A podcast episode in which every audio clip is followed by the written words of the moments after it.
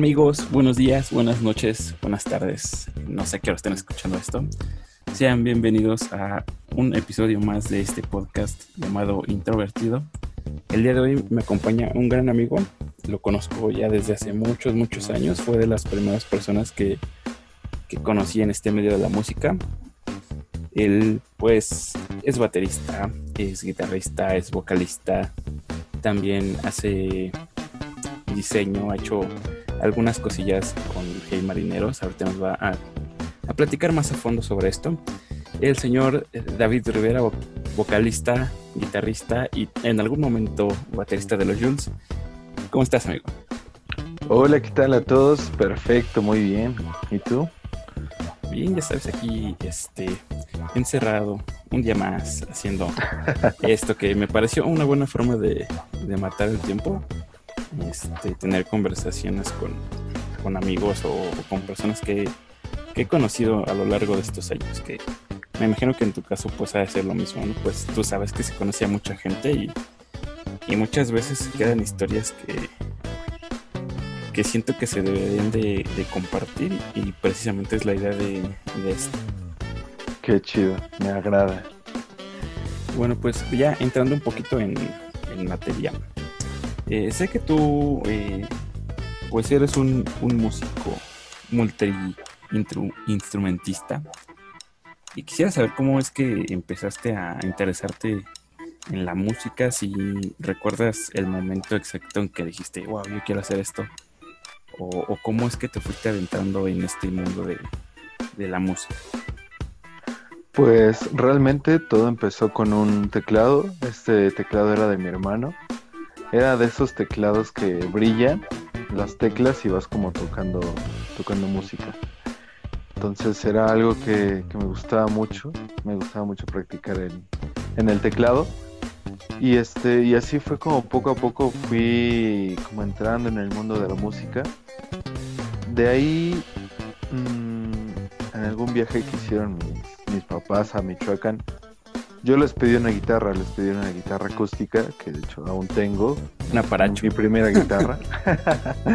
no, una, una que anota, una cosa así. Déjame. Ah. Luego veo la marca.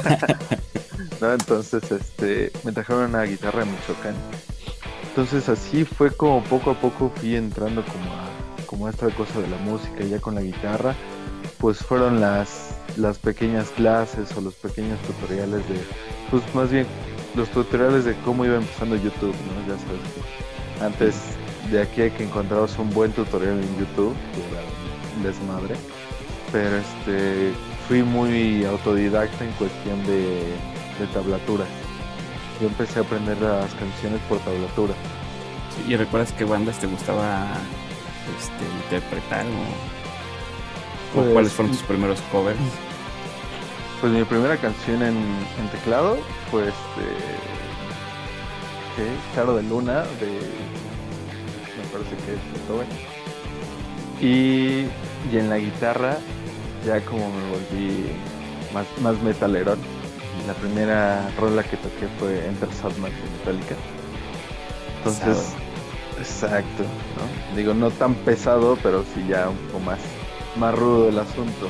Sí, pues de Beethoven a, a Metallica, pues hay un, un salto sí. enorme. sí, exactamente. Entonces, así fue como me, me, empecé a adentrar, todavía no entraba a la, ni a la cantada ni a la batería, empecé con la, con la guitarra y con puras canciones de Metallica. O sea, recuerdo muy bien que mi ídolo era James Hetfield. Sí. Y era como de, no mames, wow, ¿no? yo quiero ser como ese güey, ¿no? Y si en algún momento llego a tocar y cantar, puto, mucho mejor. Entonces sí, sí quería ser como ese güey, entonces creo que sí fue como una, una gran influencia. ¿Qué le, ¿Qué le, dirías en este momento a, al pequeño David que, que, no se hubiera imaginado que después iba a, a, tocar la guitarra y cantar en una banda como los Jules?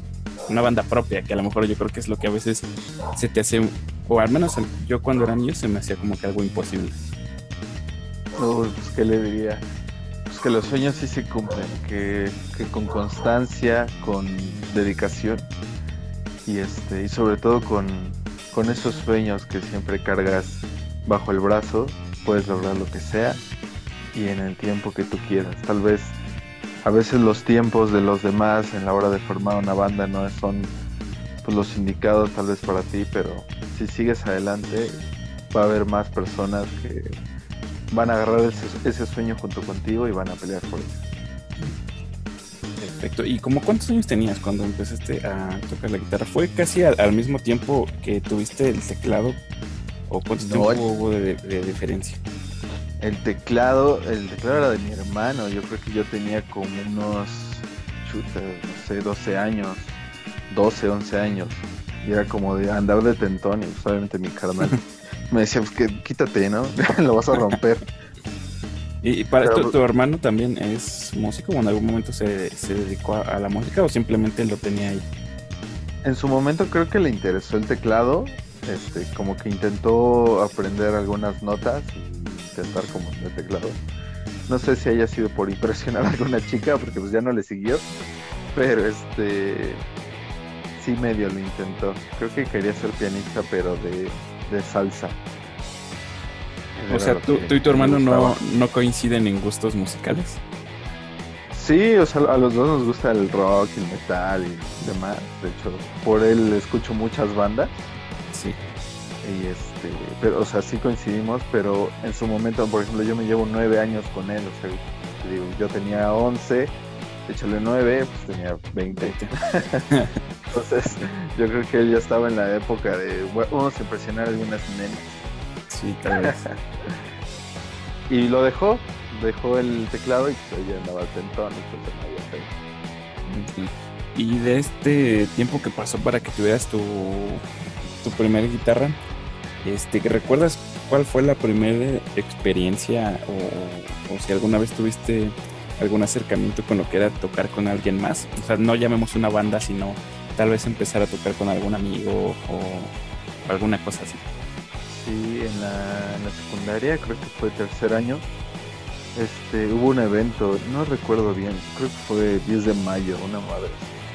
Entonces me junté con otros dos chavos de la secundaria que tocaban guitarra y tocamos este, And I Love Her de los Beatles.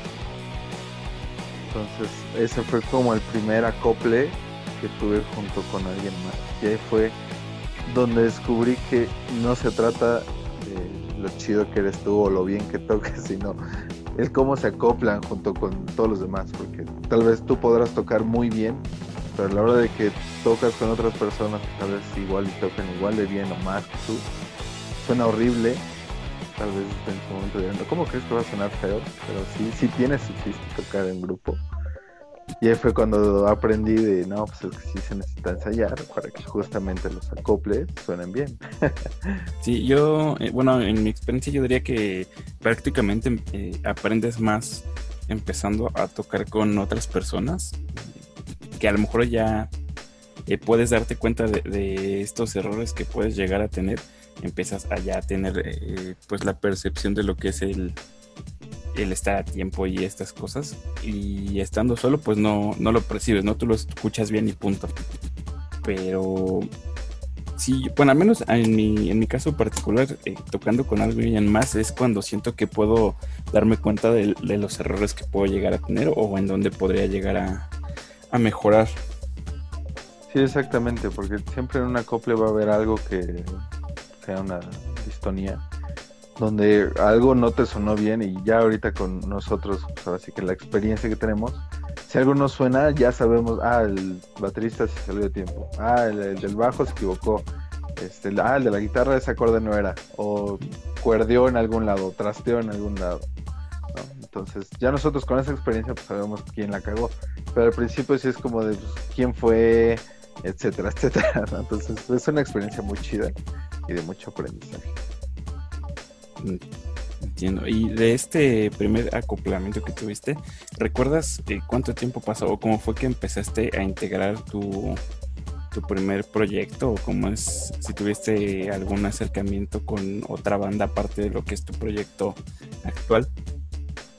Pues recuerdo que ah, acabando como ese evento, eh, a cada fin de año hacían una rifa en esa secundaria en esa rifa el que ganaba se llevaba una cámara digital. ¿no? De esas chiquitas que antes estaban de moda, que era el UF, no mames, tienes una cámara digital. Sí. Entonces, Que ahorita las cagada. ocupas y se ven bien feas, ¿no? sí, exacto, se ven horrible. Y cagadamente me la gané, ¿no? o sea, de mi set de boletos que yo tenía que vender, yo me quedé con algunos, ¿no? Y justo porque no los vendí, fue como, ah, ya, qué hueva venderlos, los compro. ¿No? Entonces, gané de ese set de boletos. Sí, me saqué de onda de, ah, no mames, qué, qué cagado, ¿no? Era para mí. Pero justamente intercambié esa cámara con mi papá por una guitarra. Entonces dije, te doy esta cámara si me compras una guitarra eléctrica. Entonces ahí hicimos como ese intercambio de, de cosas.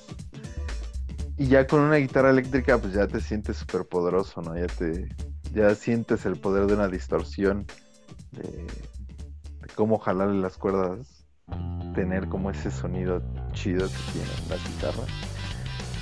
Y este, y de ahí me junté con unos amigos que era justamente yo antes entrenaba básquetbol. Me junté con unos amigos que uno se llama Ángel y otro se llama Saraí. Y este, y empecé a hacer como una banda. Este chico Ángel era baterista en su momento, tenía una batería. Tal vez no era baterista, no, yo creo que ya Pero tenía una batería que era lo importante. Exactamente, yo creo que ya retomando eso, creo que solo tenía una batería. Y este, y la chica Saraí que cantaba, a según cantaba, ¿no? También. Entonces, Saludos, as- donde quiera que estén. David los que quiere. y este, y así empecé, ¿no? Así como de, oiga, vamos a hacer una banda, ¿no? Y me acuerdo cómo nos llamábamos. O sea, creo que apenas estábamos como en los ensayos. Y justamente ella empezó a cantar y ahí más o menos cantaba con un amplificador de guitarra, si me acuerdo. ¿no? Y, y el bataco recuerdo que su batería estaba, ya gu- guamada, guameada, así como muy desafinado. Y Como las baterías que compras y dejas ahí 15 años y las quieres tocar. Sí, suena como, como, Como cartón. cazuela. Ajá, exacto, como cartón cazuela. O sea, me suena como una cazuela este, con agua, pero cuando le, golpeas con una cuchara que se escucha mucho el aire, algo así se me imagina. no. Ándale, sí, sí, más o menos así es el sonido de ese tipo de batería. Y así fue como empezamos, ¿no? Y fue un momento que dijimos, no, necesitamos un, baterista, digo, un bajista.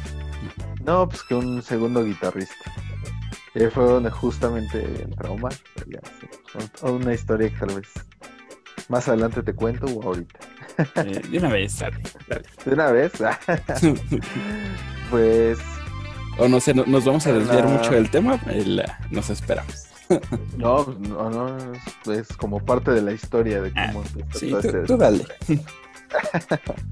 Yo conocía a su hermana, Paulina, de la, de la vocacional, lleva en vocacional 8. La conozco y pues, nos hicimos buenos amigos, ¿no? Ella venía a mi casa a jugar Guitar Hero, todo ese desmadre. Y justamente platicando le decía, no, pues tengo una banda, la chingada, necesitamos un guitarrista, ¿no? Y ella me dice, ah, pues mi hermano es guitarrista, ¿no?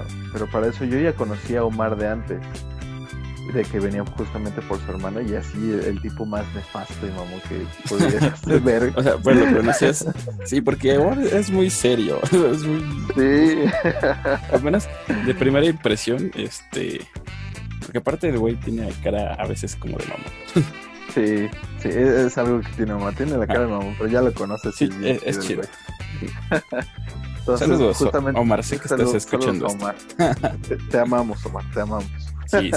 Si escuchaste esto, no tienes cara de mamón, eres, eres buena onda. Ah, sí tiene cara de mamón. El chiste es que venía por su hermana y yo así como que salí en mood buen pedo, ¿no? Así digo, hola, ¿cómo estás? Bien. Vengo por Paulina. Y, ah, sí, güey, espérame. ¿Quieres pasar? No. Ah, bueno, está bien, ahorita vengo. Ya le hablaba y la dejaba, ¿no? Así, sale, ahí nos vemos, ¿no? Y el güey así todo mamón, así. Todo hermano malo mayor. Sí. Entonces cuando me dijo que su hermano tocaba, le dije, ah, no lo sé, pues órale, a ver qué tal. No, no- sé qué tan nefasto vaya a ser, pero ¿Y Órale, creíste pues. que fuera a aceptar o, o no lo sé. porque yo lo hacía mayor, o sea, yo lo hacía mayor que yo, o sea, en, en ese momento yo creo que teníamos como 16 años, 17 por mucho. Y este, y yo ya lo hacía como de 18, 19, ¿no? Hasta 20 años, ¿no? Así, no mames, este ¿Y cuántos, tenía, cuántos años se llevan? Uno. O sea, no, somos del año, creo, Sí, pero nos llevamos meses. O sea, él es el mayor de todo. pero, por nos meses. llevamos meses, exacto. Ah, ya. Pero sí creía que era mayor. Entonces ya viene un ensayo, dije, ah, no mames, qué chido, que sí llegó. Justamente llegó con su hermana. Y ya nosotros como intentando, más yo, porque soy de pinche hablador, Sí. intento hacerle la plática. Y así de, hola, ¿cómo estás? Bien.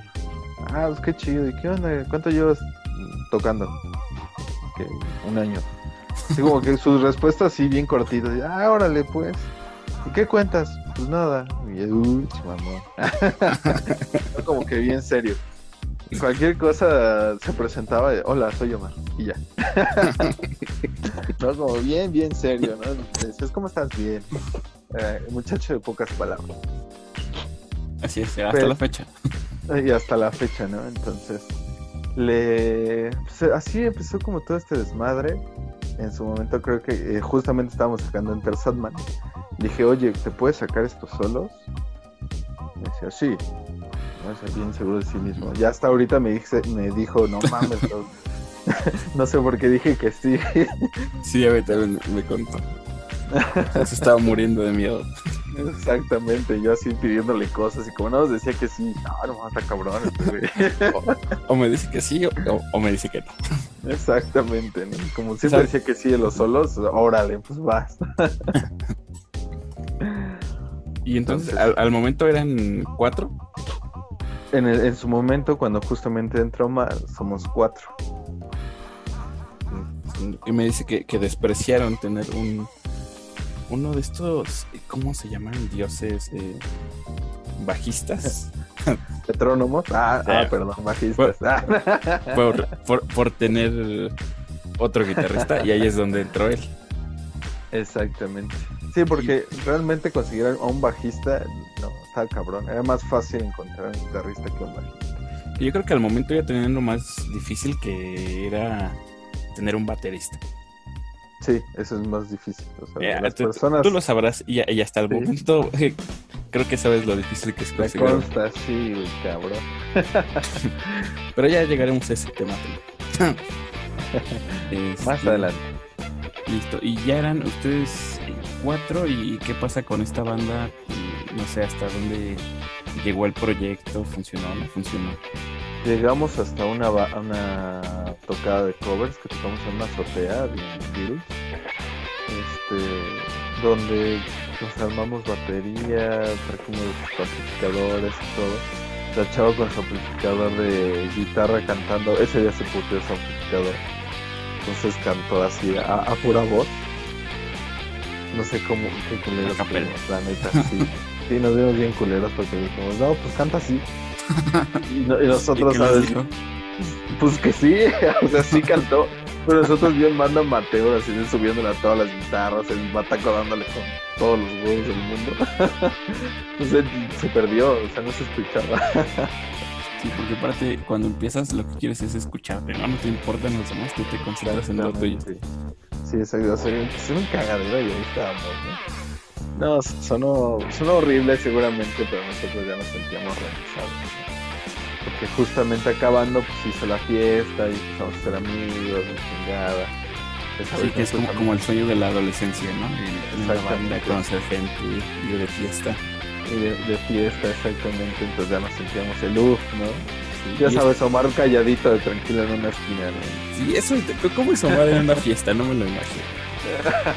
Ya que lo conoces, o sea, ya ahorita en una fiesta ya es un desmadre. Ya que está borracho, momento, ¿no? Sí, exacto.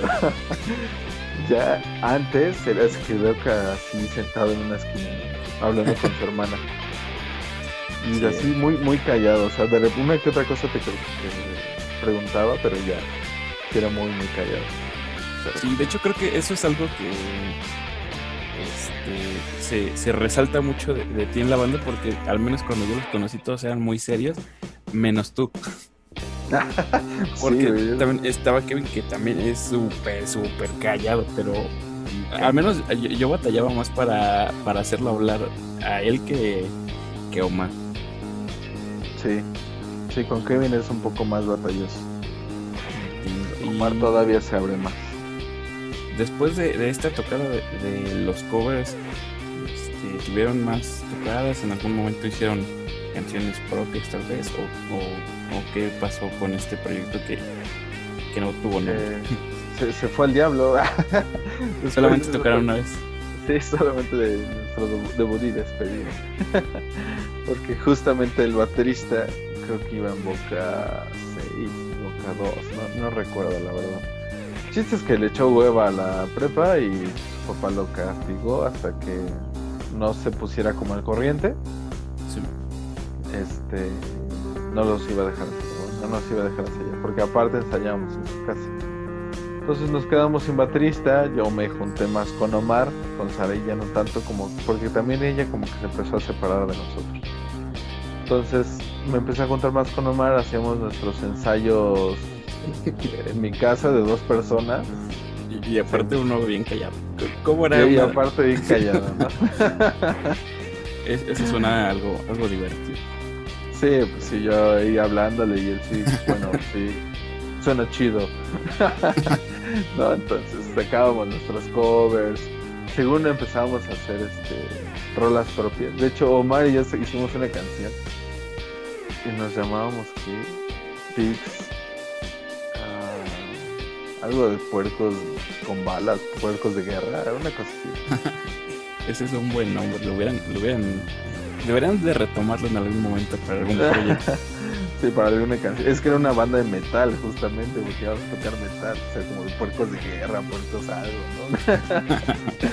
Estamos bien cagados con nuestros nombres. Y esta canción, este, ¿crees que algún día vea la luz?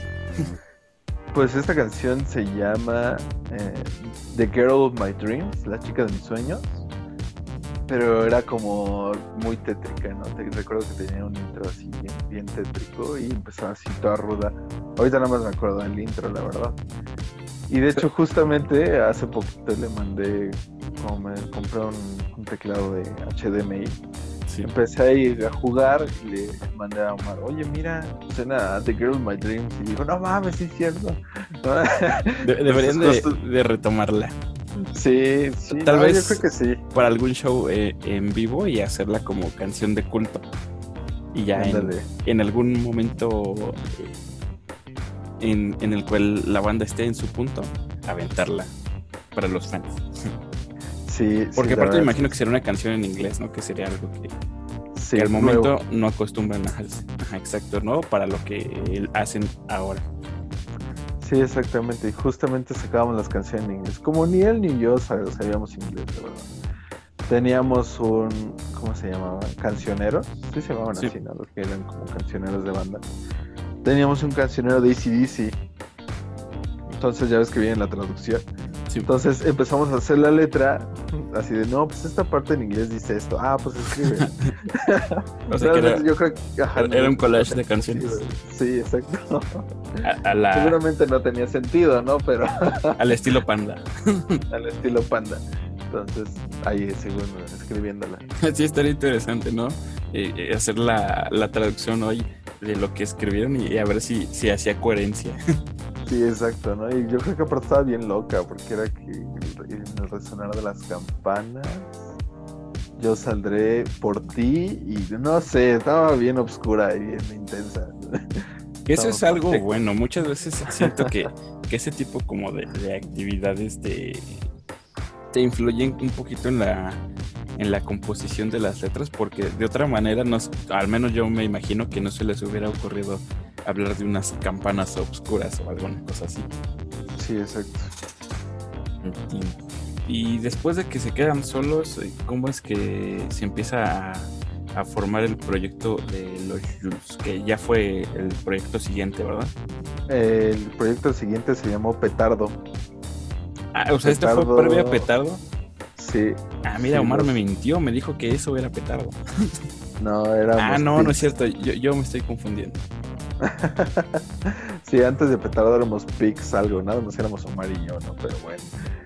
Justamente después, este, conozco a Brian en como reteábamos justamente en las retas de básquetbol en la prepa, bueno, en la boca. Este, en una ocasión nos sacaron, sacaron como en mi equipo y yo me quedé junto con él así en el tablero, recargado. Y empezamos a hablar, ¿no? Y le dije, no, pues tengo una banda, la chingada. Así, ¿no conoces un bajista? Casi, casi. Me dijo, ah, no mames, pues yo toco el bajo. Le dije, ah, no mames, qué chido, güey. Entonces, lo invito. ¿Y sabías que tocaba el bajo? Y, fue como de, oye. No, él, me dijo, o sea. O, casualmente se dio. Ajá. Sí, casualmente se dio, güey, de que me dijo, toco el bajo, güey. yo, no, no mames. Y vivo en tal lado, ah, no mames, vives a tres cuadras de mi casa, güey. no, entonces armamos como el ensayo, justamente así en mi patio, llegó con su, con su bajo, su, su amplo, de, creo que era de 10 watts, y, y, una innombrable que ha de tener por ahí. y este y empezamos, ¿no? Que, que ensayar, recuerdo igual, puras de Metallica, así que Destroy, era Enter Sandman y era For World the Bale Toys. Y Brisky Bob de Ramones y el clásico de Smell Like Ten Spirits de Nirvana. el, el, clásico, ¿no? El que no debe faltar. Entonces, según nosotros ensayando esas, pues ya teníamos rolas. Ya dijimos, ¿sabes qué? Quédate. Ahí al momento eran, eran ustedes tres, ¿verdad? Eran. ajá. Omar, Era Omar, Omar, y yo. Este, yo le mando mensaje a Ángel, así de, ¿sabes qué? Ya tengo, ya estamos nosotros dos, ya tenemos bajista. ¿Qué onda? Me dijo, no, yo ya no voy a volver a tocar batería. Entonces ahí eh, fue la primera vez que me emputé con un baterista. Después mandaron otras dos, ¿no? La primera de tantas. Le dije, güey, no mames, nos hubieras dicho desde un inicio que no ibas a regresar para buscar un baterista, no perder tiempo. Y me dijo, no, pues perdón, güey, la chingada. Ya, no te mamas. no, pero este. Ya acabó ese desmadre empezamos a ensayar nosotros tres, así como que poco a poco, sonaba horrible seguramente. Y este, y en otra reta, justamente básquetbol, creo que necesitamos hacer una canción de básquetbol. Pero bueno. Este, conozco a Kevin. Igual hablando, echando desmadre. Si no, pues que un bataco, que un bataco. Y justamente salió ese güey de, no mames, yo toco batería. Y nosotros, oh, no mames, qué chido, güey. ¿Sabes qué es lo que necesitan hacer en estos días? Ir a jugar básquetbol. Exactamente. Tal vez ahí consigan la magia. Exacto. la magia de otro baterista. Y entonces eh, lo invitan, eh, estando Lo invitamos al proyecto, sí, lo invitamos al proyecto. Y él nos invita a ensayar para su casa. Y recuerdo que viene Catepec. Entonces nosotros tres era como de pues vamos hasta Catepec a ensayar. Entonces era ir hasta su casa, ensayar, echar desmadre. Recuerdo que creo que ya teníamos como 18 años. 18, 19, como que apenas éramos mayorcitos de edad. Entonces, según Kevin sacaba sus botellas de tequila y vamos a tomar, y nosotros, ¡ah! todos, todos morros, ¡ah, tequila! Pero ni tomábamos, ¿no? era como el chiste de tener las botellas ahí. Pero empezamos a ensayar igual canciones metálicas, covers. Ya cuando según nosotros empezábamos como a como a tener potencial, empezó ¿y quién va a cantar? Entonces empezó la justamente el, el desmadre de ver quién iba a cantar. Entonces hizo pruebas Omar, hizo pruebas Kevin, hizo pruebas Brian, hice pruebas yo. Entonces el que más escuchaba, o sea, creo que no era el que cantaba más bonito. Bueno, aparte, el que más escuchaba era yo, porque Kevin pues, tiene una forma de cantar como susurrada. O sea, te canta, pero te canta como que sea mucho. Este, Brian, pues no, no, le hallaba la cantada muy bien. Y Omar le salían como muchos gallos, como que todavía está en su adolescencia, era como, ¡ah, sí! Entonces, pues yo me quedé así como de, no, pues tú canta. Y yo, bueno. Entonces recuerdo que en la primera tocada. Está bien, está bien, pero me ponen ampli. Exactamente, ¿no? a mí sí me ponen amplificador. a, mí, a mí no me la van a aplicar. Yo ya conozco este pedo. Entonces, este, yo me lanzo, creo que cantaba Omar y yo, así como tú cantas esto y yo canto esto. Entonces, así fue como empezó y nos llamábamos Petardo. Empezó como un proyecto de metal y según nosotros íbamos a fiestas a tocar canciones de metal y demás. Con metaleros manchados. Pero pues ya, así fue como empezó Petardo. ¿Y el nombre de dónde salió o a quién se le ocurrió? Eh, era mi nombre, era un nombre que se me ocurrió a mí. Y salió de Molotov. Mm. Porque Molotov era de las canciones que tocábamos y decía, no, pues una canción, una banda que toca canciones español, medio pesadonas, groseras, pues Molotov. Y dijimos, no, vamos a hacer los, los, los hijos chiquitos de Molotov. Vamos a llamarnos Petardo. Entonces, sí, sí, sí, petardo. es, buen nombre. Sonaba chido. Yo creo que para una, una banda de ska sonaría chido. Sí, suena más como, como. Se me imagina como algo para estilo genitálica o alguna cosa así. Ándale, exactamente. Algo para cosas así. Para echar desmadre. Exacto, echar desmadre. Para la fiesta para la fiesta, para la pachanga. Pero para, para la fiesta de, de, hombres, porque, porque no creo que, funcione. No creo que jale para ligar. No, pues no. De eso nos dimos cuenta hasta después, ¿no? Lamentablemente. por ese camino. no, no había muchas nenas. Listo. Y ya que tenían esta, esta alineación eh, que fue la que fue la base de los Jules eh, para lo que fue su primer material, ¿verdad? Que fue Ascensión. Sí, exactamente. ya de que forman la alineación, ¿recuerdan cuál fue el proceso de la banda eh, para empezar a, tocar, a, tener este eventos eh, más grandes? O si hay, hay algún evento que, que, los haya tal vez marcado para, para darle el rumbo a la banda hacia algo ya más profesional o que el, sí que los haya motivado a, darle más seriedad al proyecto o desde un principio siempre tuvieron la visión de que querían hacer algo algo profesional.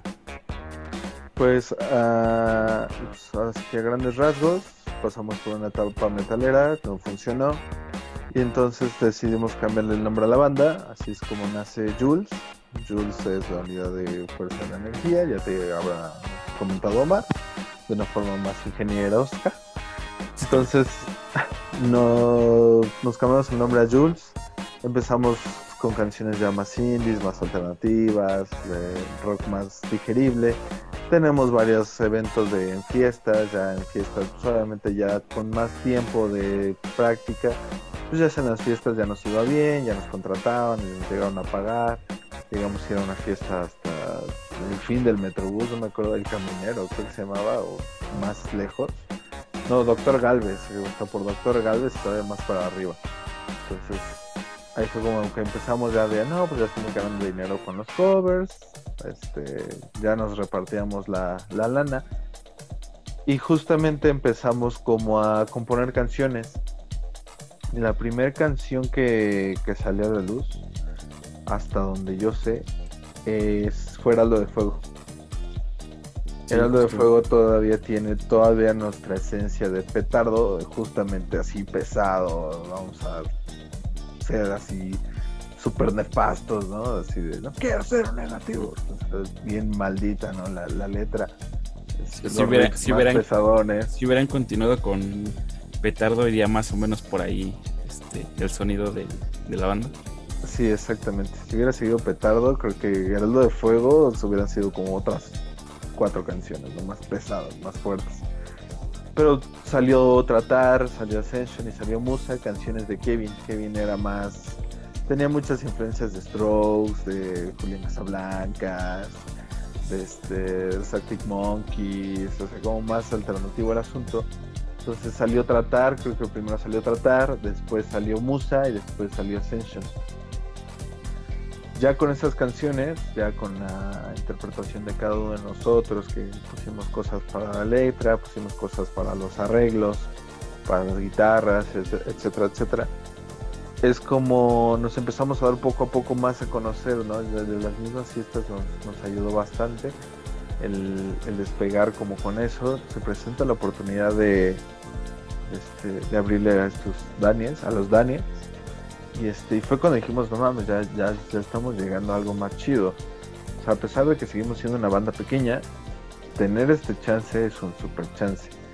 Entonces, ¿Recuerdas ese, ese show? A ver, cuéntanos tu, Creo que ese show fue. perspectiva de, de, ese día y cómo es que se enteraron o cómo es que llegaron a, ese show. Yo, este, justamente va a, la pregunta que me hiciste anteriormente, así como ese show fue como el parteagua. De decir, yo quiero seguir en esto, yo quiero seguir tocando, ver a la gente, porque es una sensación muy, muy chida, con toda la infraestructura que tiene Daniels, efectos, este, cosas de humo, luces.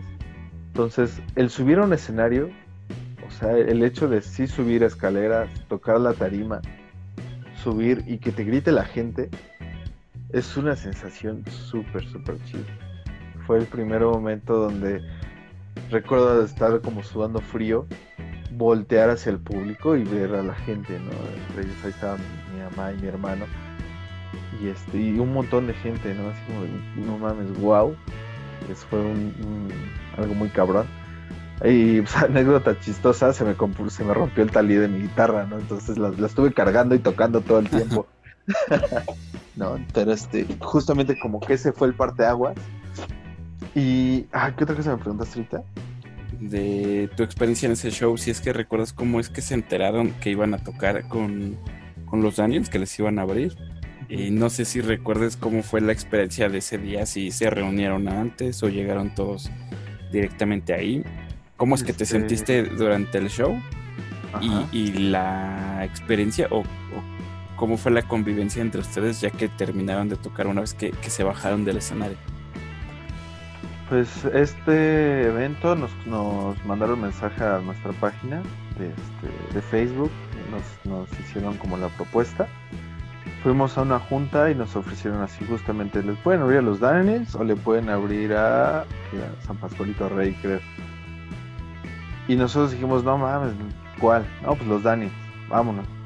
Entonces, desde ese momento empezamos así a ensayar diario, ¿no? Nos valía que fuera miércoles, jueves, el día que fuera. Estábamos ensayando diario, diario y diario y diario y diario, porque dijimos, vamos a abrir con los Daniels. Entonces teníamos que tocar chingón. Tocar nuestras rolas propias, que quedaran así púlqueras, nos encerramos un montón de horas. Y, este, y así fue como llegamos la experiencia de subir ese escenario para a lo mejor bandas que vayan iniciando. Cuando les pase eso, no mames, van a decir todas estas horas que me pasé con estos güeyes encerrados valieron cada maldito segundo porque esa experiencia de ver a la gente, la experiencia de que cuando acaba tu tiempo te gritan otra y que lo escuche bastante, pues escuchar como mucha gente, ¿no? Tal vez en las fiestas te lo gritaban cinco personas, diez personas, ¿no? Depende de la cantidad de, de personas en la fiesta. Pero ya escuchar a, pues no sé, 200, 300 personas gritar el otra y tú siendo una banda que no conocían, sí. de muy muy chido. Este fue una experiencia genial. Recuerdo que cuando cuando bajamos del escenario todos nos volteamos a ver y así con todos con una sonrisota en la cara y temblando, ¿no? Así como, no mames, llegamos ¿Qué acaba de pasar? ¿Qué acaba de pasar, no? está muy cabrón. Entonces creo que ese fue el parteaguas de decir vamos a echarle ganas, vamos a seguir, nos está yendo bien, estamos despegando bastante bien y este y esa fue la experiencia. Ya después fue como grabamos justamente el, el EP de Ascension que venía justamente Tratar, venía Musa, venía Heraldo de Fuego y venía Ascension. ¿Y desde un principio fueron estas cuatro canciones las que estaban planeadas? ¿O hubo tal vez alguna que dijeron, eh, pues vamos a tener que cepillar esta o, tal, o cómo fue el proceso de elegirlas. Pues el proceso de elegirlas, sí había otras dos que, que de hecho están en el tintero ahorita, ya se están como puliendo justo en este momento. Pero este creo que fueron las que más nos gustaron, las que más nos llegaron. Porque pues tratar, si escuchas bien la letra, e incluso si lees la pura letra, es una canción que te llega, que, si estás pasando por un momento así cabrón, si te, si te mueve un poco. Musa nos gustó por el ritmo, por lo, que se siente en la fiesta. Tal vez si lees la letra ya te pones más sad, pero si, te guías por más por la música nos gustó mucho. Heraldo de Fuego fue una canción en la que nos enamoramos desde el inicio, porque justo era como toda nuestra esencia, todo lo que queríamos expresar en ese momento. Y Ascension fue nuestro viaje pachecón, o sea, no, no, no, no hubo este, necesidad de darnos un paso, porque Ascension es una cosa metáfora extraña, que si a lo mejor si has tenido chance de leerla o de ponerle más atención, te habla de un montón de cosas, te habla de un montón de cosas que podrías darle tu propio sentido de lo que habla la canción. O sea, como que es lo que nos gustó, que cada, cada quien le tomaba un sentido distinto. Y, después de este show con, con los Daniels y de, de tener estas canciones listas para el estudio, ¿cómo, cómo fue la grabación y cómo manejaron el, el lanzamiento o qué hicieron con esas canciones? Este, igual nos contacta un chavo de Metanoia Records nos ofrece grabar las canciones. En ese momento nos costó creo que 7 mil pesos las cuatro canciones. Muy barata. Ahora ya lo este, vemos barato, pero en esos tiempos. Sí, sí, en esos tiempos era como, oh, su puta madre. No, pero ahorita si te dicen, grabas cuatro canciones por siete, dices, ah, huevo. O a lo mejor, a lo, mejor no es barato, pero como que ya pues tienes un poquito más de, conciencia del costo de las, de las cosas de, la, de realidad. sí, más en el mundo de la música. sí, porque aparte, de veras, tengo entendido que, y recuerdo haber escuchado una grabación de, de Heraldo de Fuego y de Tartar, que creo que nos saltamos ese punto.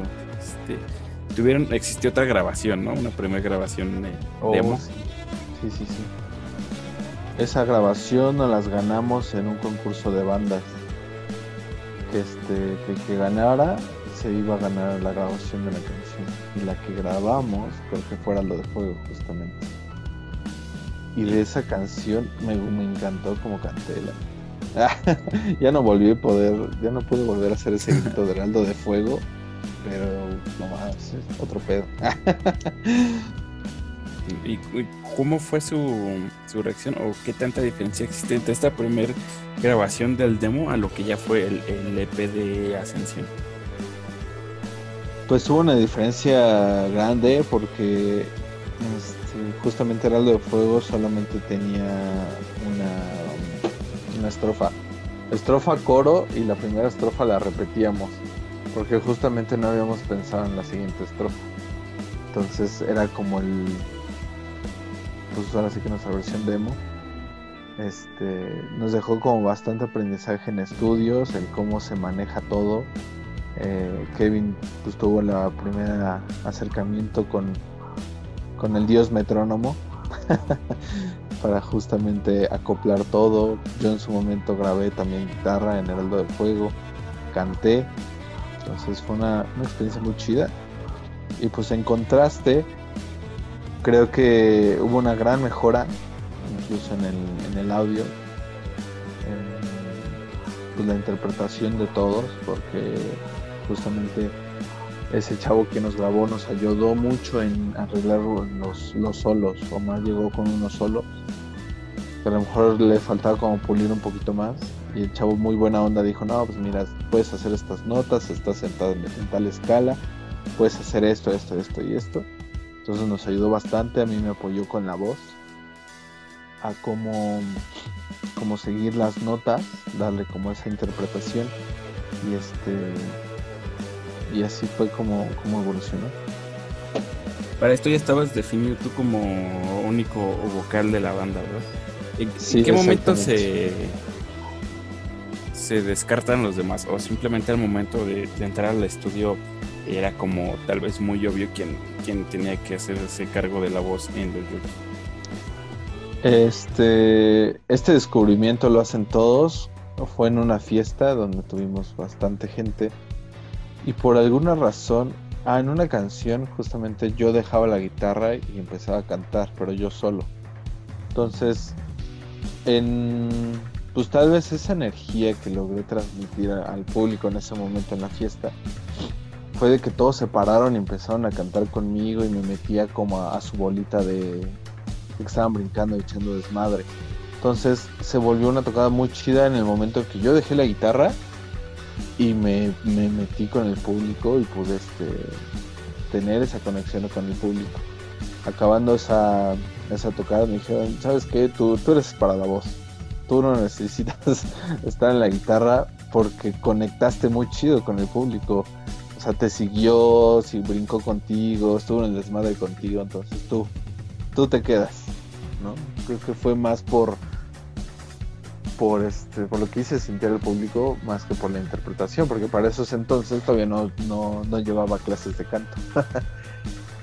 Sí, pues yo creo que este, es muy importante encontrar este tipo de, de esencia en la banda, ¿no? Porque al menos yo, yo que he tenido la oportunidad de ver a los a los Jules en vivo, es precisamente una banda que tiene mucha interacción, al menos tú y, y en su en su momento Omar cuando, cuando no está de serio.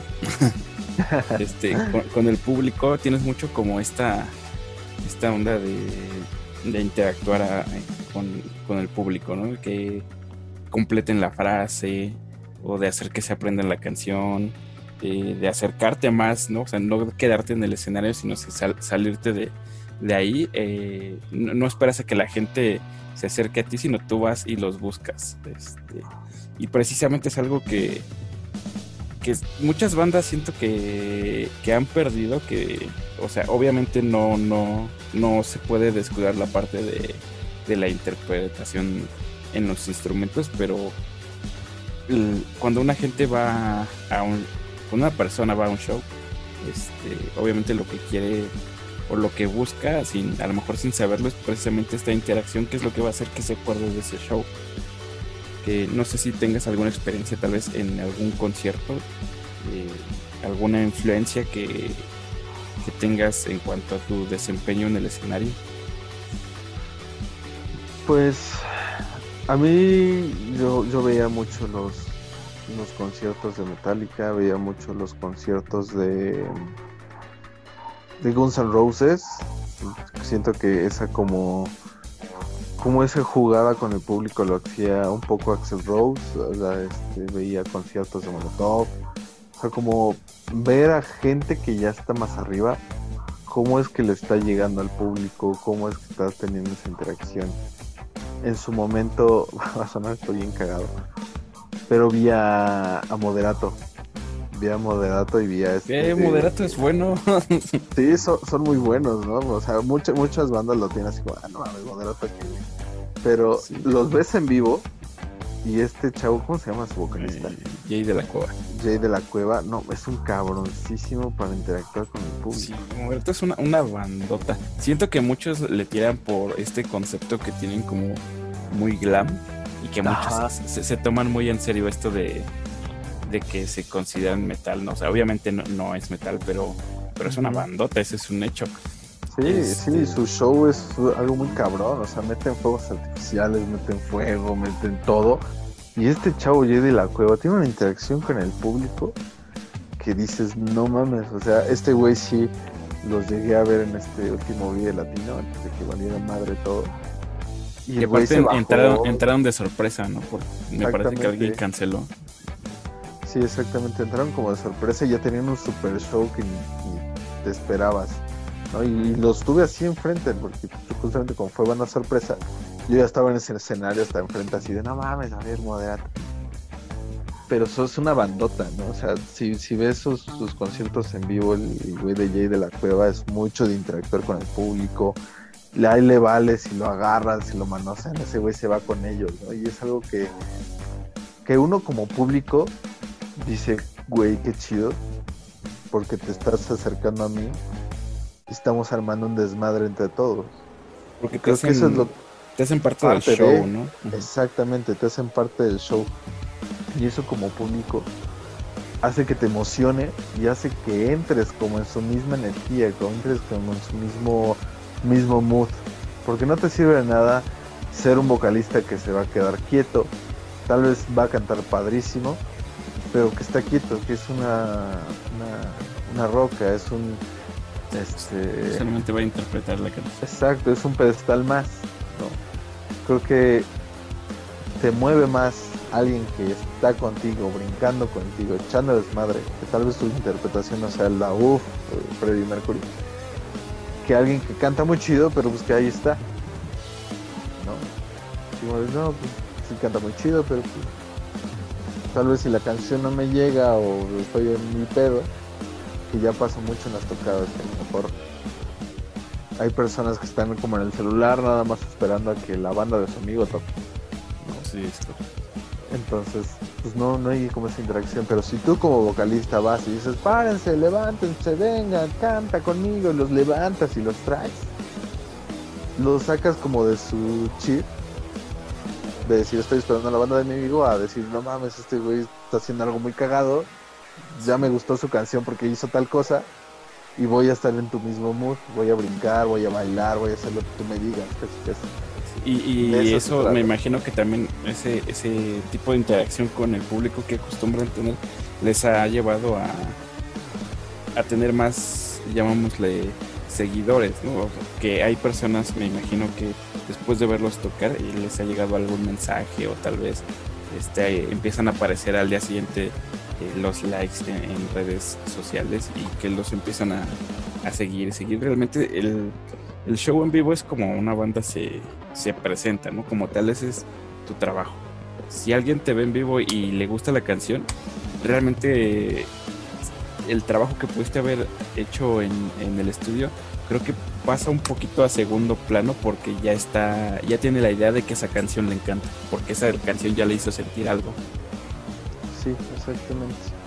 Sí, es una emoción muy chida, justamente como dices, que al día siguiente o a los pocos minutos de haber bajado, gente se acerca a decir, güey, qué chido. O sea, en esta última tocada que estuvimos con ustedes, pues sí, una, fue una experiencia bien chida, ¿no? O sea, tanto compartir escenario con ustedes como tenerlos como público, ver que este, tuvo más público aparte de, de ustedes que siempre hemos como caminado juntos y ver como esa gente que sí le emocionó que regresara Jules, que a lo mejor llenó cierta parte porque se nos fue bien, creo, ¿no? Entonces, ver que te dicen chingón, cuándo vuelven a tocar, cuándo es su siguiente tocada, o sea, como que esos detalles, es que como banda dices, voy bien, voy chido. Sí, exacto. Y ahora, tocando un, o regresándonos un poquito ya que mencionas el tema del regreso, ¿qué pasó de este punto de, de el primer, digamos, auge de, los Jules de, empezar a verle a bandas grandes, de grabar su primer EP, a la separación. ¿Cómo, ¿Cómo se da esto? Porque ya tuvieron una separación que nos dolió a todos, hasta el alma. este, ¿Cómo pasó esto? ¿Cómo lo viste tú? Pues a, ver, les cuento así como súper rápido. Este, acabamos de grabar el, el, el EP. tuvimos uno que otro evento este, Kevin conoce una chica, esta chica pues tiene un bebé de él, eh, Kevin nos dice que pues no, se tiene que ir, no entendemos, va a tener un chamaco. Nos quedamos sin baterista un muy buen rato, este, dejamos de ensayar, nos dejamos como dejar, como no, pues qué pedo, pues qué hacemos, qué esto, qué lo otro. Este, buscamos otro baterista, entra, entra un, otro baterista, no, se va Kevin, estoy platicando mal de eso. Se va Kevin Y justo teníamos una tocada que tú te has de acordar cuando fuimos a Meca Meca. Con no, cierto, sí, sí. Que nos lleva, que, nos llevé en fuimos, la camioneta. Fuimos víctimas de la delincuencia. Que fuimos víctimas de la delincuencia. Nos robaron un pomo. Un pomo. y fue cuando justamente de que nos deja a esa fecha fue cuando me metí a tocar batería, de clase de batería con este con un señor super chingón que es baterista de Lila Downs, ah. este Luis Huerta. tiene, tiene, muy muy buenas canciones Lila Downs. Sí, sí, es su bataco y creo que tiene un Grammy, güey. Entonces sí te pone muy al pedo. Sí. ¿Y este era, era provisional o ya era un hecho que tú ibas a estar en la batería? Pues era yo creo que provisional y casi casi un hecho. Porque ahí fue donde me obligué a aprender batería y a cantar y tocar batería. Porque justamente como ya teníamos el EP, pues yo ya, ya tenía mi voz. Y en su momento dijimos, pues ni pedo, ¿no? O sea, yo creo que este EP se va a ir al olvido y vamos a tener que conseguir otro, otro vocalista, que fue lo que hicimos, que fue cuando justamente entra Eliud. Eliud eh, en un principio iba a entrar como este vocalista. En su momento nos gustó, etcétera, etcétera. Y canta bien, pero la bronca es que él show es muy el show en vivo, ¿no? O sea, sí cantaba, pero no jalaba. O sea, era de los vocalistas justamente que se quedaban quietos. Y a pesar de que Omar, Brian y yo estuvimos echando desmadre, incluso yo hasta atrás echando desmadre, no sé cómo. Pero si Luis cantaba era como te, va todo para abajo. Porque los que ven es al vocalista. Entonces, sí hubo ahí unas broncas. Hubo otro cambio donde dijimos, no, ¿saben qué? Yo me regreso a la cantada Eliud se va a la guitarra rítmica solamente y a coros. Y fue donde entra este señor Rodrigo, que fue donde anunciamos el y ya teníamos baterista. Este chavo Rodrigo era, es un chavo, creo que ahorita, ahorita ya tenía como 19, 20 años, en su momento tenía 18. Era más chavito que nosotros. pero, pero a ver que se veía más grande, ¿no? sí, pero se veía más grande, ¿no? Se veía más huevudón. Entonces, este, entra este, este chavo Rodrigo, entra en la batería, es, muy bueno, muy buen baterista. Pero aquí la cuestión es que volvimos como a la cuestión de pues, que Rodrigo cante y yo toco la batería. Estuvimos hace un buen rato, Rodrigo pues sí, relativamente sí jaló gente, pero no tenía como esa interpretación. Decíamos que interpretaba como cuando escuchas un cantante de un bar o de un café bar. Que las canta, pero no la siente. Sí, yo creo que el error, bueno, no el error, sino que el detalle aquí es que ya estaban grabadas pues con la esencia de, tu voz, ¿no? Y con la energía que tú le podías siempre generar las canciones. Y pues al momento de, llevarlo a un show en vivo, pues obviamente la, la interpretación o la energía que se podía transmitir no era la misma que la intención que tenías sí, sí, sí, sí. Sí, pues fue justamente lo que pasó. Este, vemos ese tema, Rodrigo se pasa la batería y yo me regreso a la voz. Empezamos a ensayar, pero la bronca es que Rodrigo rentaba equipo, o sea, rentaba su batería y rentaba cuanta madre, porque íbamos a ensayar para su casa. Entonces, pues muchos sábados, muchos domingos, pues nos los cancelaba. O sea, ya llevamos como un mes, dos meses este, sin ensayar. Entonces fue cuando pues, yo ya empecé con el hartazgo y les dije, oigan, ¿qué onda? Si vamos a seguirle, no vamos a seguirle. Pues ya Brian y Omar ya estaban medio desangelados decimos, no, pues ya no ensayamos, este güey no la está, se está haciendo bien pendejo, no estamos avanzando, ya nos estancamos. Entonces, pues ya, ahí fue cuando justamente anunciamos de, ¿saben qué? Nos vamos a separar. Ya los Jules se, acabaron. Y ya, esa fue como la historia de cómo valimos.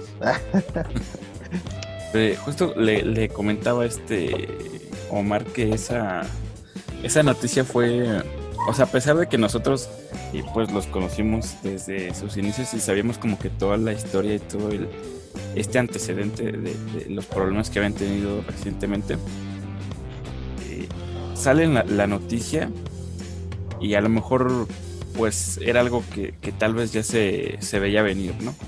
Pero que pues que nos pegó al menos eh, yo considero que a todos nosotros sí nos mm, pues nos dio un bajón porque como le decía a, a Omar pues tú sabes bien que cuando al menos nuestra en nuestra primera tocada eh, los los conocimos y de las bandas que fuimos eh, conociendo de los amigos que fuimos haciendo poco a poco todos se iban desintegrando. Y recuerdo muy bien que ustedes fueron la primera banda que, conocimos de amigos, vaya, que empezaron a tener este tipo de, de, puntos, ¿no? De, tener eh, material grabado, de tenerlo en Spotify, de tocar con bandas grandes y de repente ver que estos amigos con los que ibas creciendo pues prácticamente de la mano o a la par se separan de repente voltear atrás y es este ya nos quedamos solos y ahora que y ahora que viene entonces eh, sí. fue como que un golpe un bajón anímico para todos nosotros porque hablo hablo por los por los aquellos entonces seis eh, integrantes del extinto Midway y, y, tú cómo cómo lo viviste porque es tuvieron un video, ¿no? De, de despedida, despedida. Que, que, me imagino que tú hiciste. Sí, claro. Desmiénteme. ¿Cómo es el proceso de de hacer este, este tipo de, de, material de despedida y de anunciarlo? Recordando, me imagino que al momento de, de editar este material de, de, despedida, pues a lo mejor tus inicios, ¿no? Desde que empezabas a tocar con, con Omar nada más, hasta que llegaron a abrirle a bandas grandes, hasta que estuvieron lanzando un primer EP. Eh, todo esto pasa por tu cabeza al momento de, anunciar la, separación de los Jules.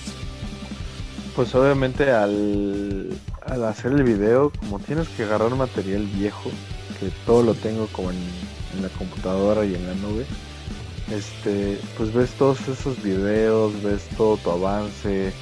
Había videos viejísimos de los ensayos en casa de Kevin, donde pues escuchaba todo, todo mal, este, las fotos que tenías con ellos, las desmadres que hacían, cada foto tenía un recuerdo, cada video.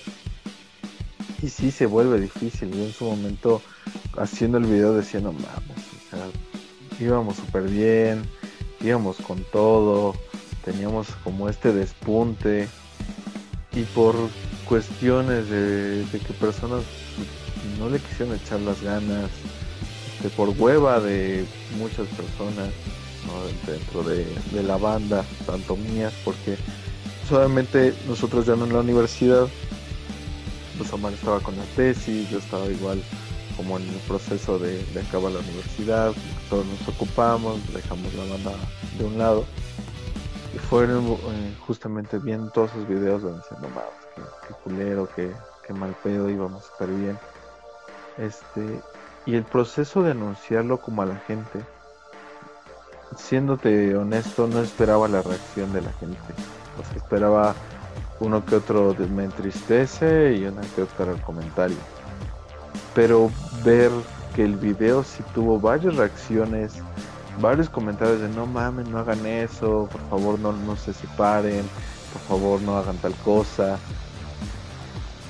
Fue como un, un balde de agua fría para mí y para todos. Porque, o sea, siendo honesto, no esperaba esa reacción, esperaba así como de, esos videos que a lo mejor se postean y se olvidan. Pero sí tuvimos como esa, esa reacción de la gente de que dijeron, no, no mames, no se separen de gente que no conocíamos, o sea, que no conocíamos en persona, que no teníamos el placer, pero que comentaron y dijeron, no mames, no se separen.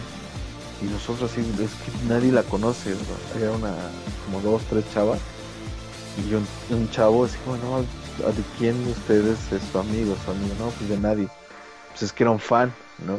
Era ese fan que a lo mejor nos escuchó en tal parte y le dio like y nos escuchaba, ¿no? Entonces fue como ese balde de agua fría, todos nos, nos pusimos así como tristones, sí nos vimos para abajo, veíamos este pues su avance, su avance como como creo que ya eran marineros o estaban en el proceso de mil a marineros y decimos no mames creo que estamos en el proceso creo que estaba en el proceso era como no mames si lo hubiéramos seguido ya estuviéramos con ellos en su gira que hicieron pues nos pegamos con ellos algo no o sea como ver todo el crecimiento que ustedes estaban teniendo que ahorita pues ya son ya tienen como más seguidores más likes más todo pero pues es justamente por que fueron constantes no y eso fue lo que nos nos faltó a nosotros, ¿no? Como esa constancia, como ese deseo en su momento de seguirle a pesar de que nos estaba llevando el diablo.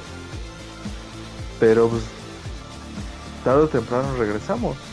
Tarde o temprano fue mandarle mensaje a Omar. Nació de, de mí decirle, Omar, vamos a rehacer esta mano. Y Omar, así como con todo su sentimiento del mundo, dijo sí.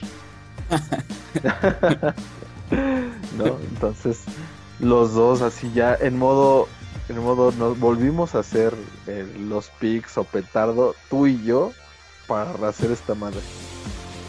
los mismos que empezaron esto, los mismos que vamos a hacer esta cosa.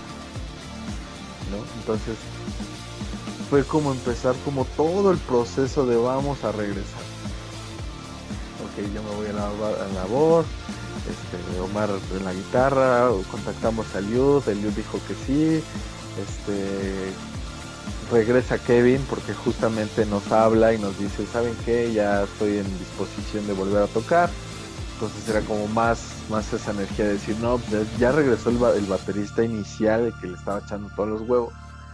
Pues ya, ¿no? Entonces solo faltaba Brian. Empezamos a tocar, a tocar, a tocar.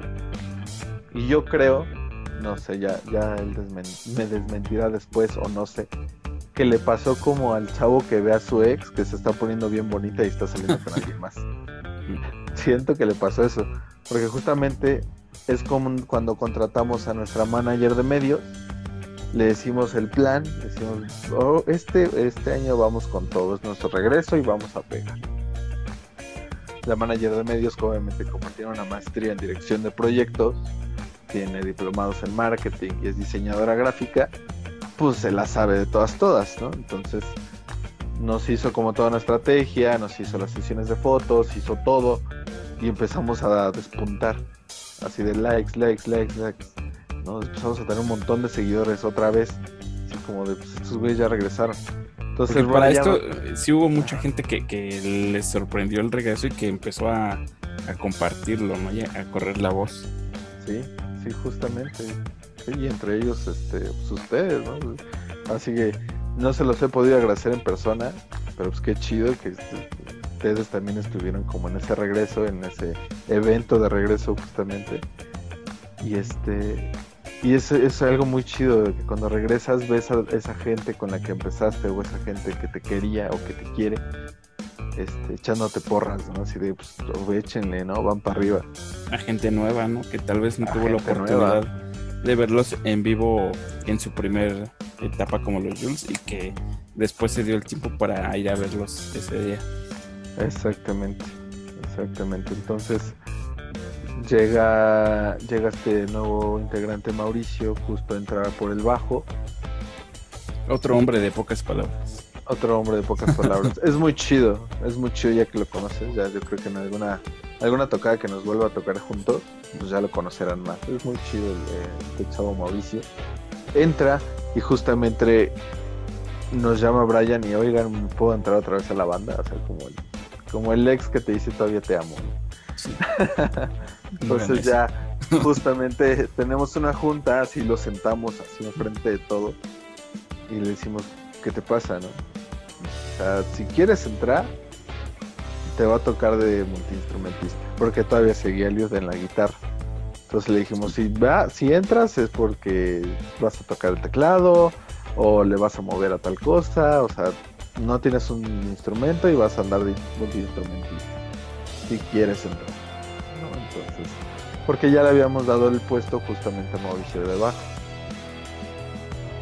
Entonces ya entra, hacemos el evento del regreso. Este viene todo este desmadre del coronavirus. Este, a Eliud lo secuestran los aliens un día.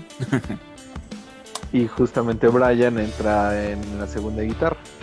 Así como pues ya deja de ser multiinstrumentista y vete a la segunda guitarra, que es un puesto que quería desde hace... Uh, ¿no? Él siempre quiso ser guitarrista, pero pues lo aventamos al bajo, porque es muy buen bajista. Bastante, güey. Entonces, pues lo aventamos ya a la segunda guitarra. Y después, ya que empieza toda esta cuarentena, ¿cómo afecta a sus planes y, y qué han hecho en esta en estos días tan complicados? ¿Y qué viene tal vez ahora para los que tienen en mente?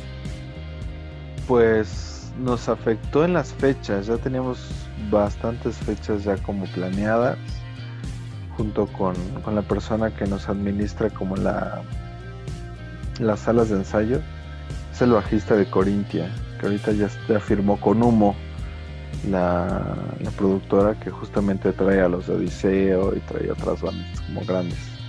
Entonces pues, nos contactó con como con ciertas personas del medio, ya como que teníamos pactadas algunas fechas en el centro de la Ciudad de México, en la Roma, bla bla bla bla bla bla.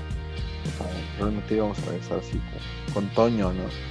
Pero viene este desmadre, nos tumba como todos esos planes y es como salen las canciones. Empezamos, ya teníamos las canciones, dijimos pues vamos a grabar. Vamos a grabar, vamos a conseguir un productor. Este, conseguimos a un nuestro productor este, Rodrigo Rodrigo Cochoa este vamos a sesiones de preproducción producimos este agarramos una una promo allá en la bestia de, de grabación grabamos en la bestia este, es un estudio muy, muy, muy chido. Aunque la gente sí es un poco mamona. Bueno, no un poco, es mamona. Pero este es un estudio muy chido, está muy, muy bien equipado. Ahí los spoileo de que las canciones nuevas se grabaron con Gibsons. ¿No? Entonces va a tener un sonido muy, muy chido. Este. Y así es como empezamos. ¿No? O sea, es como, como nuestro plan B ya grabamos, este, ya tenemos las canciones, ya ahorita estamos en el proceso de justamente grabar el video musical.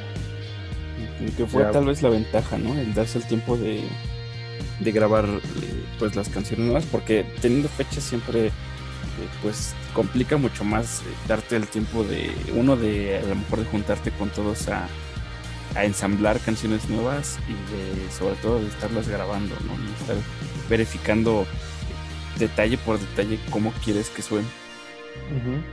Exactamente. ¿Y consideras que hay mucha diferencia del primer EP de los Jules al material que están próximos a, lanzar? Eh, sigue teniendo nuestra esencia, sí tiene algunos detalles nuevos, un nuevo sonido, pero sigue teniendo nuestra esencia de canciones tristes con rolas pegadoras. O sea, seguimos teniendo letras que te pueden llegar, pero por la por la interpretación, por la música que tiene fuera de la letra, es algo que te da para arriba, ¿no? Que te puede hacer que te mueva la cabeza, que brinques, que salte.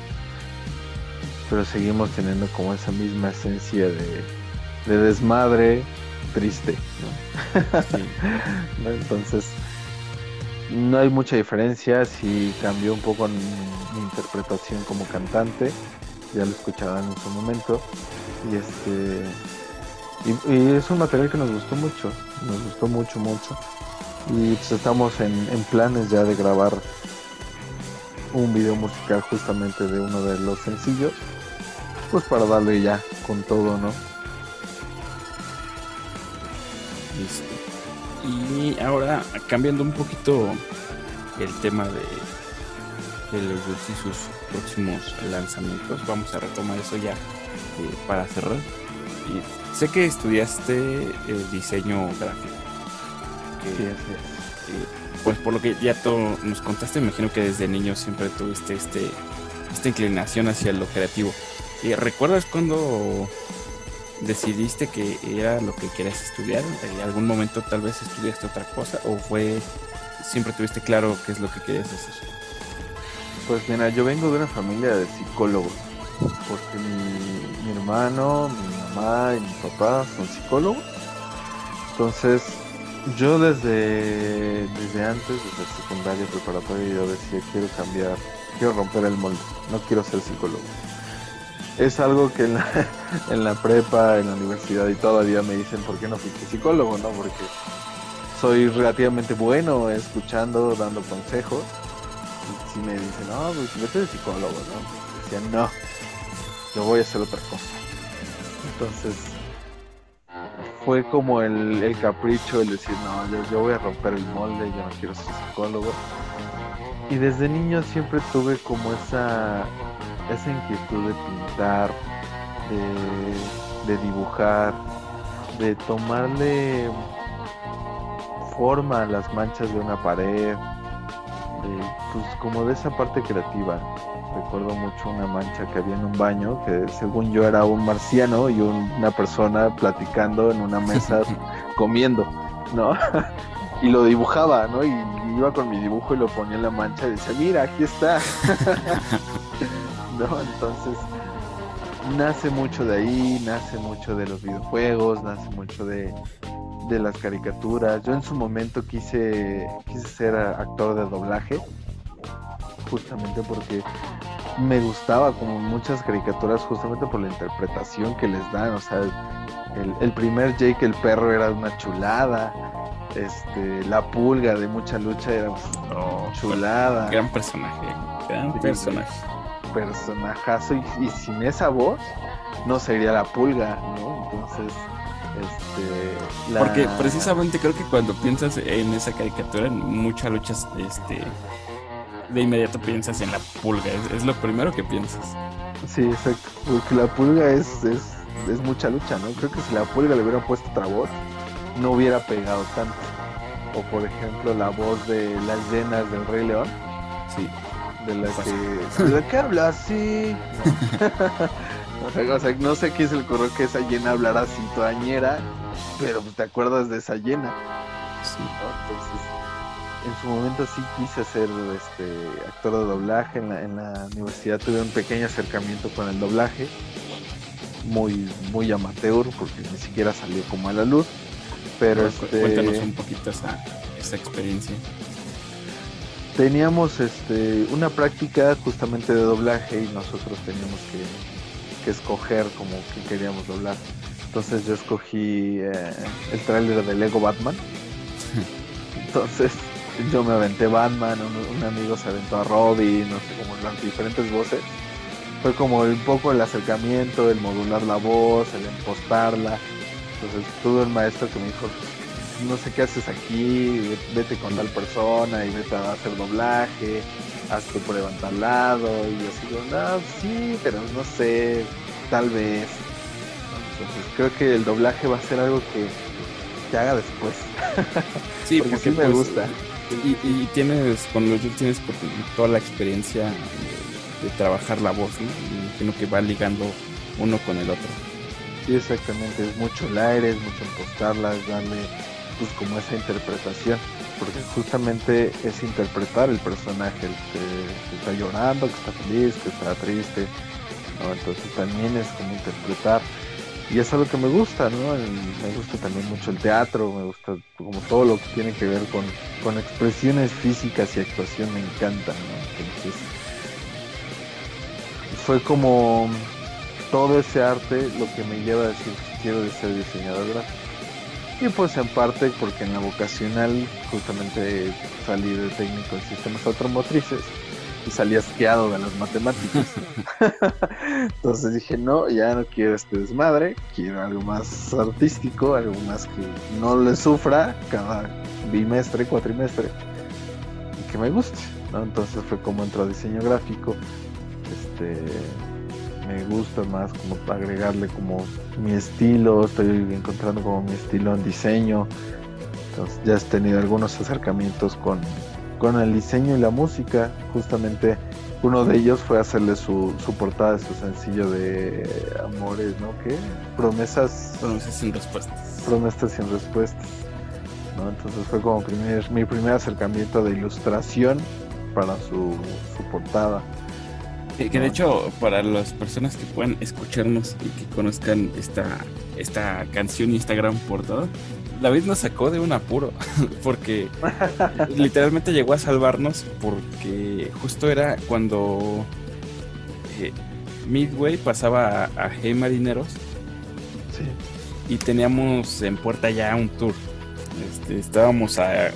Me acuerdo que era, eso fue un lunes y teníamos nuestra primera fecha el, el, el viernes, ni siquiera era el sábado, era el viernes. Me parece que en Tlaxcala. Y este, y necesitábamos tener material para pues para promocionarlo en el tour. Y o sea, teníamos ya el tiempo encima porque en esos tiempos eh, teníamos un manager y nos exigía que, que lanzáramos la canción. Y ya la teníamos, afortunadamente, pero no teníamos ningún arte con cual sacarla y la anunciamos con una, con una portada que, que hicimos nosotros. Creo que todavía la pueden encontrar por ahí.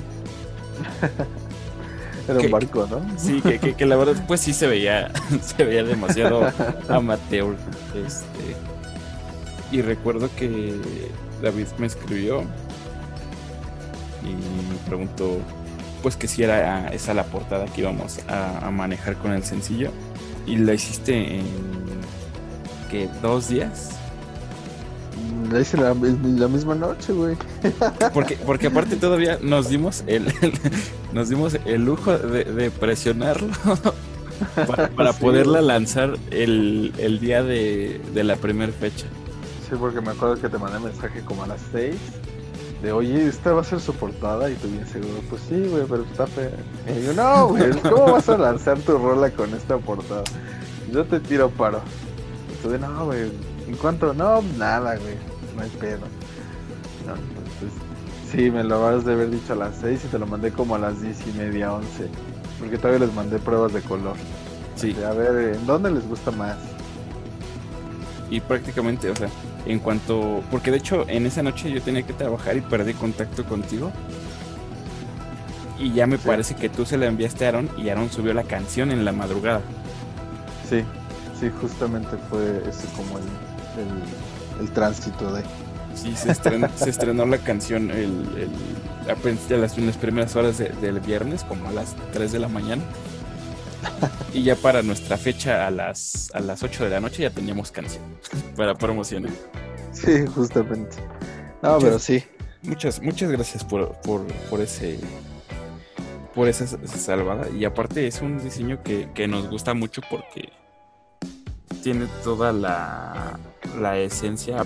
Yo creo que viene ligado a lo que hablábamos, ¿no? De que sabes precisamente cómo interpretar este, las situaciones y, y representa muy bien lo que es la canción y lo que es la banda. Yo creo que tal vez por la cercanía que tenías con nosotros, pues sabías exactamente hacia dónde iba dirigida eh, la canción. Sí, sí, claro. No, y le di una escuchada porque ahora sí que yo estrené promesas sin respuestas. Porque, Le dije, pásame la rola. y si no mal recuerdo, también te la mandamos primero sin voz. Ajá. Sí, esto No, fue no así. recuerdo muy bien. Eh, Sí, en pero unas- sí. También, también a sufrir a nuestro productor, no, no, no te creas. ah, de hecho, también nos estuvo mandando pruebas y seguramente la que escuchaste no fue la versión final. Uh. bueno, pues O ya tal vez sí, no, la verdad ya ni me acuerdo. sabe. Sí, La verdad, quién listo. sabe. Y, y a partir de, de que te metes al diseño, ¿esto interviene de alguna forma en, cómo visualizas o cómo quieres proyectar la imagen de los Jules? Claro, claro, de hecho, este, yo me encargué de, bueno, el primer, la primera portada de disco que hice fue pa- justamente para la banda, la portada de Ascension fue hecha por mí. Que también es una Este. gran portada. Por si nos están escuchando y quieren este, checar un poquito del trabajo de, de David, pueden ir a checar este disco y de paso lo escuchan porque es una joya. Gracias, gracias. Este, es justo ese primer acercamiento. Luego va, el de promesas sin respuestas. Y después, este, tú ya, ya sabrás del, del video musical no oficial oficial que hubo de tratar. ¿No? Voy a hacer como que no sé nada, yo, yo no sé. Exactamente. Justamente ese video yo lo dirigí, yo lo produje, yo lo escribí.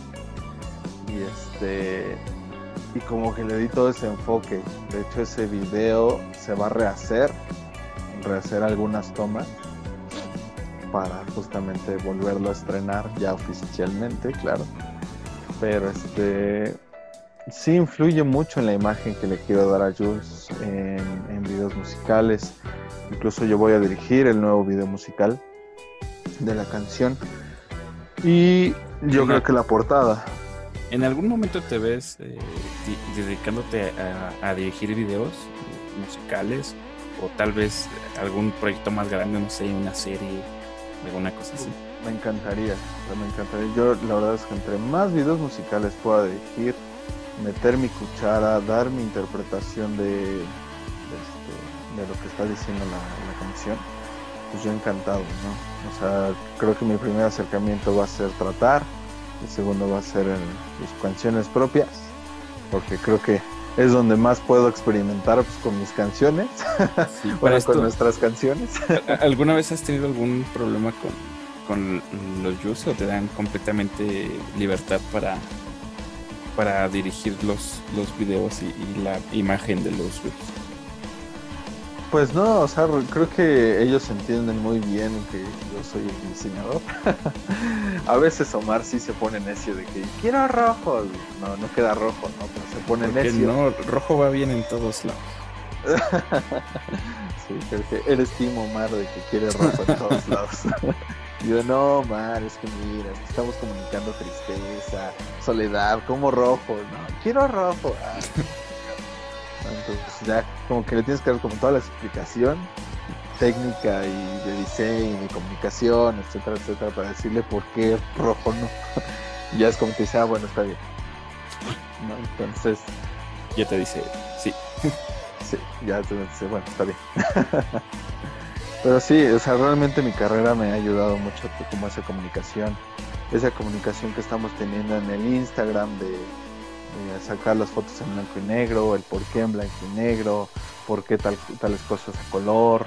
Este, esto va muy de la mano con esta chica, nuestra manager de medios, porque pues obviamente los dos siendo diseñadores hacemos todo el plan de trabajo, todo lo que queremos comunicar, los colores que vamos a usar para justamente comunicar lo que queremos decir.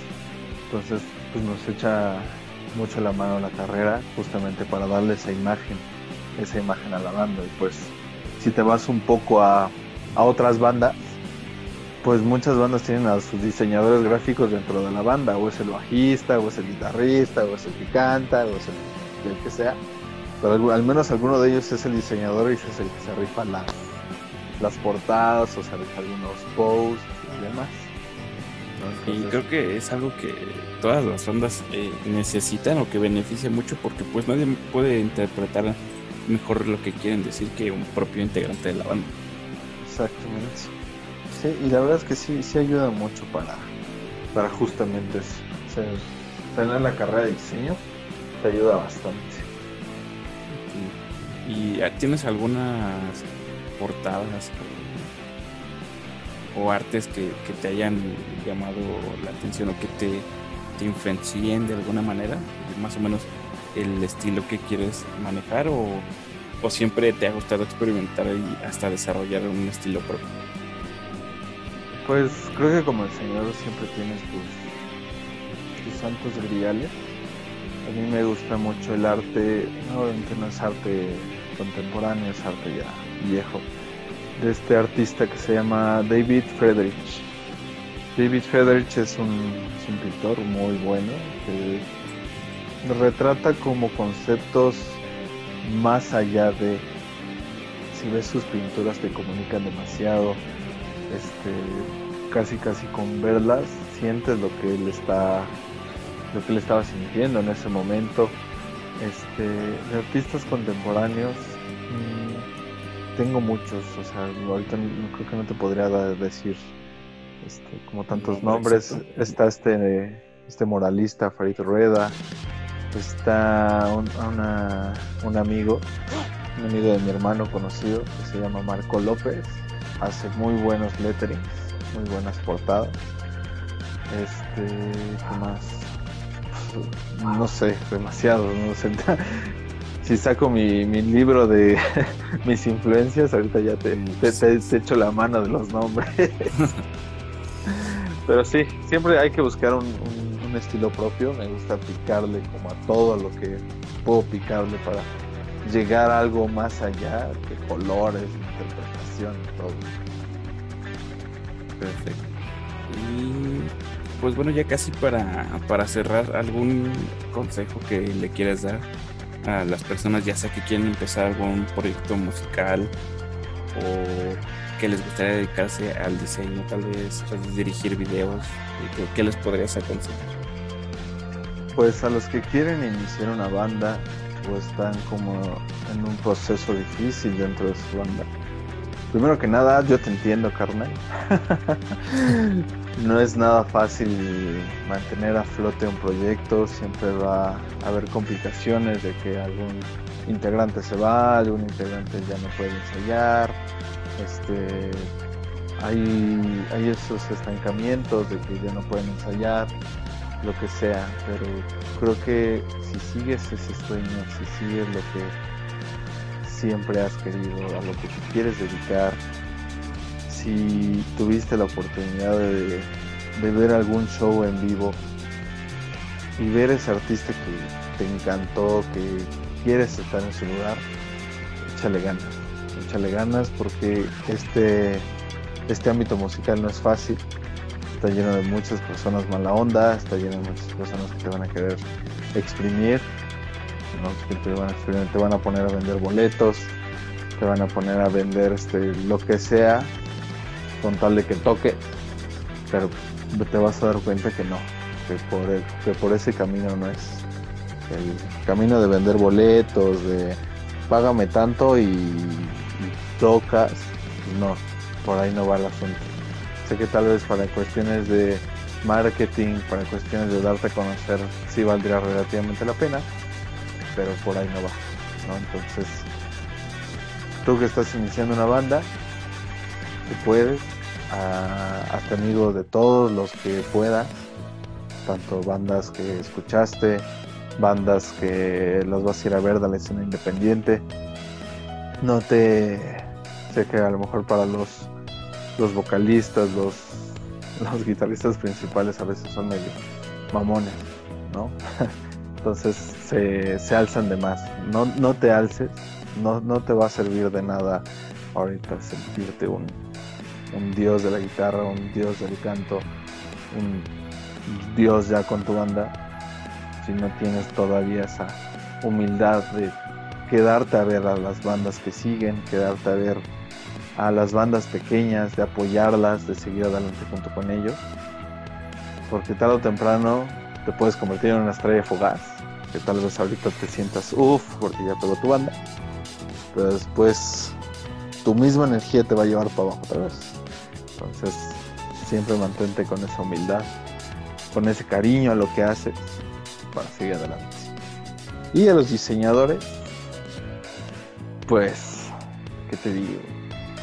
Te gusta el arte, aunque el diseño no está tachado como arte, como algo que es arte, pero si a ti te gusta tener tu propio estilo, tú dibujas, tú te gusta mezclar colores, te gusta comunicar, pues hazlo. O sea, la carrera de diseño gráfico es muy bonita. Sé que no es la mejor pagada, porque pues no, no es la mejor pagada. Pero al menos vas a hacer algo que te guste.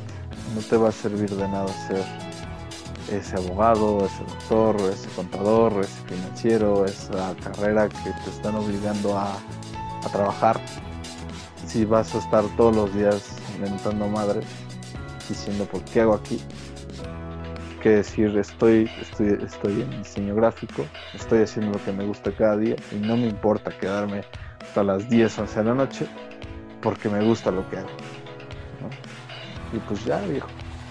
Ese es el consejo que te doy, que tu amigo el David yo soy. Listo. ¿Y algún anuncio tal vez que quieras dar de repente a los referente a tu trabajo como diseñador? Pues estén muy atentos al mes de noviembre porque se vienen cosas muy chidas para los Jules. Ya por fin vamos a tener el iris de Heraldo de Fuego que nos habían estado super pidiendo. Este, vamos a tener el estreno del video de Tratar.